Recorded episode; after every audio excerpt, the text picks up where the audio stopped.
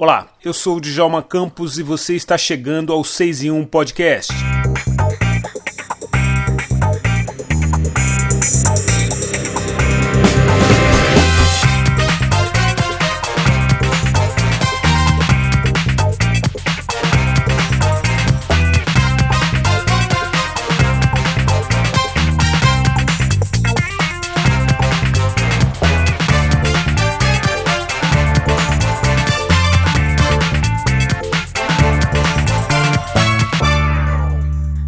Nossa conversa neste episódio do 6 em 1 Podcast é com o jornalista Tom Farias. Tom é curador da segunda Expo Internacional do Dia da Consciência Negra de São Paulo. Na conversa, Tom fala com a gente sobre a programação da Expo Internacional e também sobre a coincidência de datas que aconteceu em 2021 com a Feira Preta.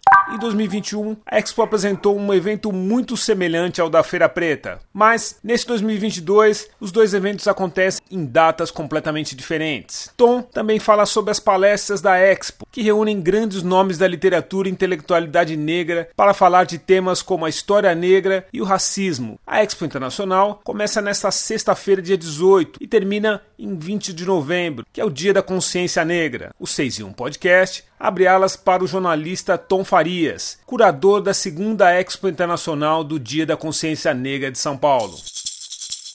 Hi. Olá, tudo bem? E aí, Djalma? Como vai, Tom? Eu queria começar te perguntando o seguinte: como vai ser, em linhas gerais, essa segunda edição da Expo Internacional do Dia da Consciência Negra? É assim, tem duas coisas que precisam ser estabelecidas, né? Quem pode falar toda a ESC é a é, Elaine Gomes, porque ela, ela domina a parte toda de toda, toda a montagem. E eu, eu sou o curador, acompanho boa parte do que está sendo feito e, sobretudo, dos debates temáticos, né? que vai, o debate que vai que, que dá o sentido para a ESP. E a gente está falando sobre a questão da escravidão, estamos falando sobre a questão da abolição da escravatura, estamos fazendo um link com os 200 anos da independência do, do Brasil, e nesse contexto, né? falamos de quilombo, quilombo, racismo estrutural, enfim, é branquitude, então é sobre isso. Esse é vamos dizer assim, o posicionamento da Expo, e sobre esse posicionamento vão ter uma série de atividades entre 19 e 20 de entre, entre 18 e 19 e 20 de, de novembro, e aí eu tenho mais propriedades para falar sobre isso do que falar sobre a Expo e, e tocar, em, tocar em, em, temas e de repente tem coisa acontecendo agora que eu não sei, entendeu? Tom, é, qual, como, como chegou a vocês a ideia de criar essa estrutura temática para a Expo? Como é que vocês é, chegaram a essa, essa, essa pauta de que esses eram os assuntos necessários para se falar nessa segunda edição? Bom, a gente, a gente teve no ano passado uma experiência com a primeira Expo e o acontecimento dela é, teve uma repercussão muito positiva para, sobretudo, para a cidade de São Paulo, no sentido dessa ideia de combate ao racismo estrutural, tanto no, no, no âmbito é, da iniciativa privada, ou seja, do mundo corporativo, tanto do âmbito da questão pública. Né? São Paulo, como uma das principais cidades brasileiras,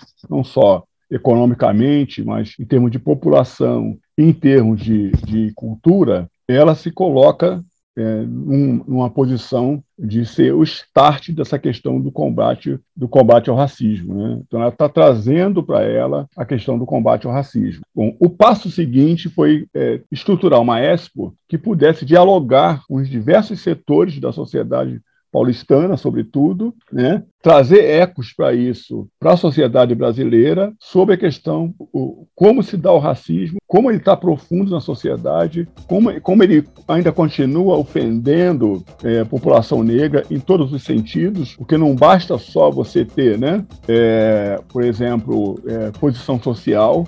Tivemos aí há pouco tempo o caso do seu Jorge, né, foi fazer um show e porque estava de moletom e o clube achou que ele pudesse, tinha que cantar de terno e gravata. Ele chegou de moletom. E aí deu deu ruim, como se diz a, a, moçada, né? Deu ruim. Então, nós, na primeira Expo, nós desenvolvemos bastante essa ideia do combate ao racismo. E aí, na segunda agora, que está acontecendo de 17 a de 20 de novembro, a gente aprofunda isso, ou seja, esse viés do combate ao racismo, com alguns tópicos históricos, né? Primeiro, a questão da, da do, do, bicentenário da, da independência da, da República, é, da, desculpa, o bicentenário da independência, independência do Brasil, do Brasil, né? Brasil né? a questão do racismo estrutural, como ele ainda impacta nas sociedades, né? E aí, que, pegando um pouco ali dos movimentos né, que geraram hoje o movimento negro, que é lá o, o movimento quilombola, o quilombismo do século XVIII, XIX, sobretudo, como geraram ideias para o movimento é, social negro, né? E aí você tem uma série de, de, de, de linhas de ação do movimento negro, tanto linha só de mulheres, como linha só de homens, ou mulheres e homens juntos, né? Tem aí o, o, o, Movimento Negro Unificado, que foi criado em 78, nas escadarias do Teatro Municipal de São Paulo, como também saber perguntar que abolição é essa? Qual é o papel da branquitude, ou seja, dos setores brancos da sociedade, né, dentro desse processo de combater o racismo cultural? Porque senão ele fica só na mão da população negra, né? Então, daqui a pouco vão dizer que é racismo reverso, né? Ou seja, o negro está fazendo um racismo contra o branco, né? Já disseram. Assim, é, já disseram bastante. Então, qual é o papel do branco nesse processo da escravidão? Até onde eles estão dispostos a abrir mão de privilégios para que esse assunto se resolva com maior velocidade, com maior celeridade, sabendo que nós estamos há 134 anos da decretação da abolição da escravatura no Brasil. Então, é sobre esses prismas que nós trouxemos agora a segunda segunda Expo Internacional do, da Consciência Negra em São Paulo. Tom, dentro desses temas tão urgentes, você falou do seu Jorge, mas eu gostaria de lembrar também do, do caso do humorista Ed Júnior, que foi perseguido por uma vizinha dentro do condomínio onde ele morava é, e foi ameaçado com uma faca e ela não entendia por que uma pessoa negra morava no mesmo condomínio. Dentro desse pacote todo, eu incluo até o meu exemplo. Meu filho foi perseguido dentro de uma loja de eletrônicos aqui em São Paulo, a Fast Shop, e isso tudo vem se somando numa quase que num, numa, num moto contínuo que parece que a gente vai acordar e vai ligar a televisão ou ligar a internet e vai ter uma notícia dessa estourando no nosso ouvido. E evidentemente vocês pensaram esse tema antes disso tudo acontecer, mas a urgência desses assuntos, é, o, a pauta quente, como a gente costuma dizer no jornalismo, essas pessoas que, que a gente está falando, o seu Jorge, é, o Ed, em algum momento eles vão participar dessa. Deu tempo de deles participarem dessa edição da, da feira? Ou, evidentemente, vão ser casos que serão citados lá? É, são, assim, são, são, casos bem pontuais que você falou, mas esses casos são constantes na sociedade brasileira. Né? Isso não é uma coisa recente. O seu Jorge e o Ed, eles são apenas mais um ponto dessa estatística macabra né? que vem ceifando vidas, que vem humilhando pessoas, sabe, que vem ofendendo famílias e vem, sobretudo, matando na sociedade brasileira, né? Nós temos estatísticas, não, não muito distantes, mas recentes, de que a cada 23 minutos, minutos um jovem negro morre na sociedade brasileira vítima do racismo. Então, essa é, um, é uma primeira pauta que a gente colocou. Obviamente, quer dizer, dentro dos assuntos que vão estar girando é, na Expo, e a Expo você vai ter uma série de painéis temáticos, são cerca de 10 painéis temáticos entre dia 18 e 19 é, de novembro. Né? Você tem no, só no, no, no, dia 20 de novembro, que é o Dia Nacional da Consciência Negra, né? Está tá, tá dentro da semana, da Semana da Consciência Negra. No dia 20 de novembro, nós vamos falar sobre a questão do racismo no futebol, porque é, é, né, é o, a data né, de, de abertura da Copa, da Copa do Mundo. Então, nós vamos trazer para esse painel uma série de questões sobre, o, sobre o racismo no futebol, mas a gente lembra, quando a gente estava falando com você sobre a passagem do bicentenário da independência do Brasil,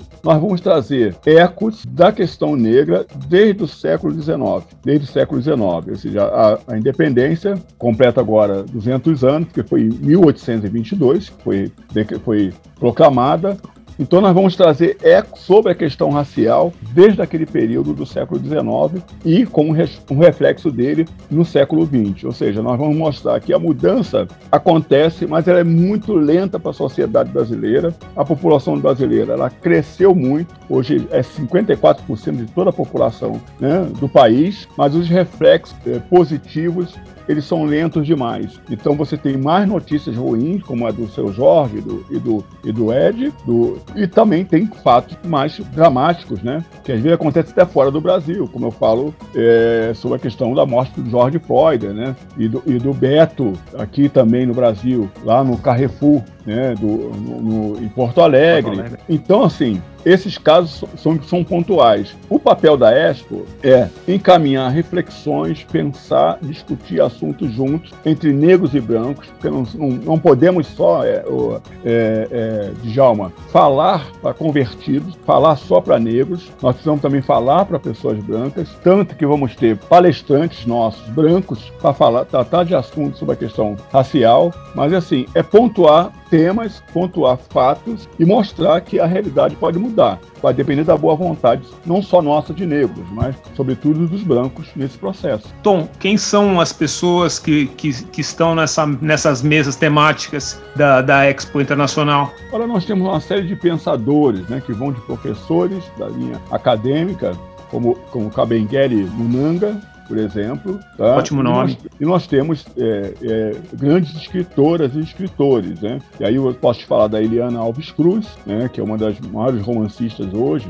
nossa. O Itamar Vieira, que é o maior vendedor de livro do Brasil hoje. São Autor todos de Torto Arado. Torto Arado, né? Enfim, então assim, dentro desse, desse, é, desse número de pessoas, você tem, tem essas pessoas que estão vindo para conversar conosco e, e falar um pouco dessa questão. Internacionalmente, Internacionalmente, nós temos o, o Bembe, né, o grande filósofo, e temos a Paulina Sigiani, que é, prêmio, é, é, o último prêmio Camões, né, é, que, é, que, é, a escritora moçambicana. Então, isso é só um, um, um pitaco de quem vai estar aqui conosco durante a, essa, essa nossa jornada. Mas tem muito mais gente, enfim, a programação está fantástica. Eu acho que a gente vai fazer um barulho aí, o barulho que a gente. É o tambor. O tambor vai, vai ressoar no, na Expo, na, na segunda Expo, viu? Tom, é, para quem está tá escutando a gente, e até eu tive essa sensação no ano passado, muitas pessoas se perguntaram por que não a Expo se unir ou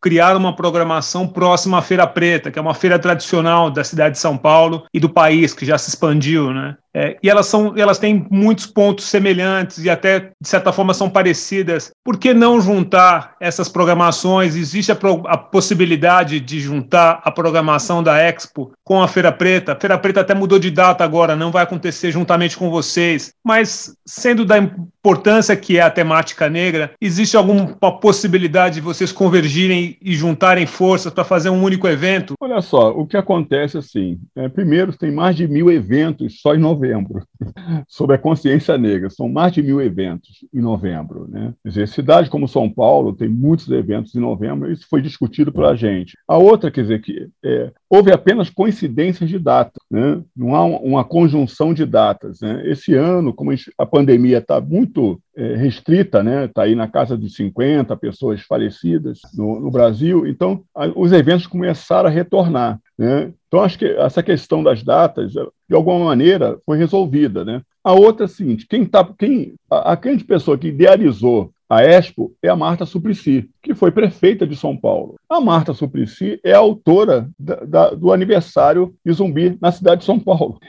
Ela, como prefeita, que sancionou a data. Ela é, é que, ela que criou o Museu Afro, pra, por exemplo, né? que agora nós acabamos de perder o nosso amigo, né? É, é, diretor do Manuel Araújo, diretor do museu. Então, a Marta tem muitas iniciativas, embora seja uma mulher branca, tem muitas iniciativas com relação à questão da negritude na, só na cidade de São Paulo. Né? Não estou nem dizendo quando ela era ministra lá da, da cultura, né? Enfim, mas estou dizendo nesse ponto. Mas aí acabou, dizer, essa, essas coisas acabaram se juntando. É, a, a, Adriana Barbosa, né, é, em vista disso, conversou com o pessoal da Expo né, e resolveu mudar a data do, do, do dela do evento da Expo, para não, não coincidir. Mas não uma data que coincide com a Expo. Quer dizer, a Expo tem um poder, que é uma coisa pública, né, da Prefeitura Municipal de São Paulo. Mas assim, são, só em São Paulo são centenas de eventos só em São Paulo. É difícil você conseguir a agenda de alguém. Eu, tô, eu trabalho num sentido com muita antecedência, então consegui a agenda de muita gente, tombar a agenda de muita gente. Mas se não fosse isso, eu não conseguiria a maioria desses autores que eu te, que eu te citei aqui. Então é, é mais ou menos uma questão nesse sentido. A Feira Preta está fazendo 20 anos também né, de realização, então, então isso é um marco muito importante para a cidade. A Marta reconhece o papel da Feira Preta, ela chegou a falar sobre isso, ela não quer protagonismo nenhum, ela quer realizar os eventos, ela falou isso com a Aline Torres, que é a secretária de Cultura, né, juntar forças, porque o principal é o combate ao racismo. Então, se isso for alcançado, quer dizer, quem conseguir alcançar primeiro isso, leva o outro para poder somar mais força nesse, nesse combate. Então, o que aconteceu foi isso, mas já está isso bastante pacificado e resolvido. Então, e a última pergunta é a seguinte: eu não sei se é só uma impressão minha, mas eu já sou um, um, um homem de 51 anos e eu tenho a impressão. Uma ótima ideia. Tenho 10 a mais que você, só isso. Eu tenho a impressão que a juventude hoje, ela tem, ela tem muito mais é, está demonstrando muito mais interesse em algumas coisas e discutindo até com mais propriedade que algumas gerações passadas poderiam discutir. Tanto que a gente vê é, esses temas que a gente está conversando aqui, são temas que também são discutidos por garotos de 18, 20, 20 e poucos anos e que têm acesso a esses, esses autores, esses intelectuais, que há um pouquinho tempo atrás a gente não tinha essas pessoas dessa idade se preocupando. Qual é a sua análise sobre isso? Você acha que foi esse boom da internet que fez isso? Você acha que é um, é um o despertar de uma consciência é, de uma negritude que essa geração já traz o berço, muito em decorrência até de nós próprios? Seria essa uma das possíveis explicações para essa primavera negra acontecendo? Eu digo, Djalma, que vai além disto, né? Nós temos que, nós, enquanto muita gente nega ciência, nós não podemos negar a ciência e a tecnologia, né? O avanço da ciência e tecnologia é fantástico, né? E a pandemia provou isso, né? Ou seja, criação de vacinas em tempos recordes, né? Que ajudaram de maneira fantástica, né? A debelar essa pandemia mundial, né? Você tem vista lá, né? A, a gripe espanhola em 18, foi até 20, 1920, ela ceifou mais de 50 milhões de vidas, né, porque faltavam instrumentos adequados para combatê-la, informações que hoje são muito velozes. Né? Eu escrevi um livro, vou dar até um pitaco aqui, né, um adiantamento. Por favor. Chamado, é um livro chamado é, Confissões de um Menino Preto. É um livro, eu, eu sou autor, então é um livro que fala das minhas memórias da infância e juventude. E você tem muitos livros aí atrás de você, eu tenho muitos livros aqui atrás de mim. Boa parte desses livros foram da época do meu pai, meu pai morreu, tinha 10 anos de idade, então são livros da época dele que eu ainda guardo aqui, coleções de Machado, Lima Barreto, então eram os livros que meu pai comprava, mas eu sou da época, Djalma, e você também deve ser dessa época,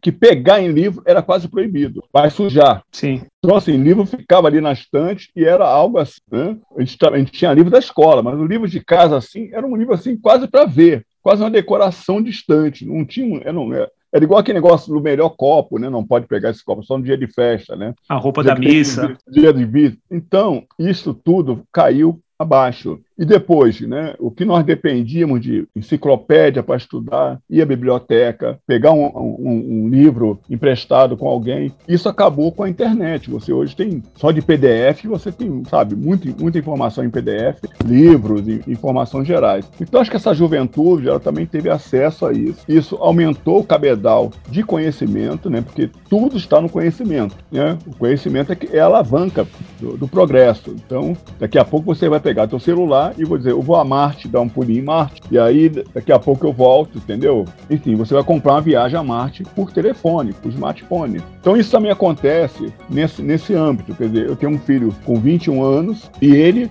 é o maior leitor que eu já pude imaginar. Né? Eu sempre fui um grande leitor, né? sempre li muitos livros, desde os 12 anos. Eu, eu li a coleção do Machado, eu tinha 12 para ter.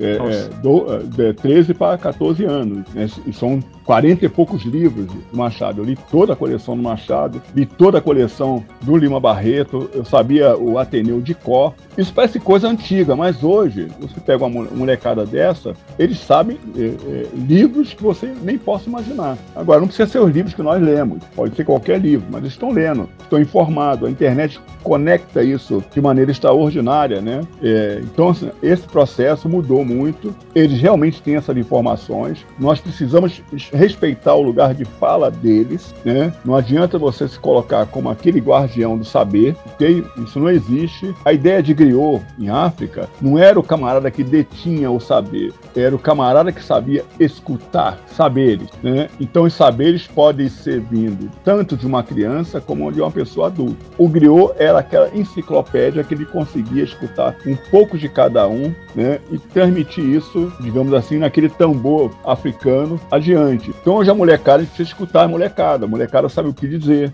sabe o que quer, sabe se posicionar politicamente, sabe se posicionar filosoficamente, sabe dizer aonde quer ir. Então, isso mudou bastante e vai mudar cada vez mais numa velocidade muito grande. Eu não sei quantos anos o seu filho tem, mas é, eu tenho um neto de três anos, ele liga para mim no, na chamada de vídeo e fala, aí, vô, três anos, tá? Três e aí, vô, como é que tá? Tudo bem? Tudo tranquilo? Quando é que você vai vir jogar bola? Ele mora no Rio, eu moro em São Paulo. Então, é nesse sentido que a gente precisa respeitar aí cada um, cada lugar e cada situação. Então, isso os jovens estão sabendo fazer melhor do que a gente, entendeu? Ótimo. Tom, queria te agradecer pela conversa. Ô, Djalma, muito obrigado a você aí, essa conexão. É rápida, mas é assim mesmo. O mundo está muito veloz e nos encontramos na Expo. A Expo é um grande evento. Esse segundo evento demarca um posicionamento ainda maior sobre essa questão do combate ao racismo. Ele não é um papel do Djalma Campos e do Tom Farias, ele é um papel que vai além da sociedade é, paulistana, né, porque ele é, é, um, é, um,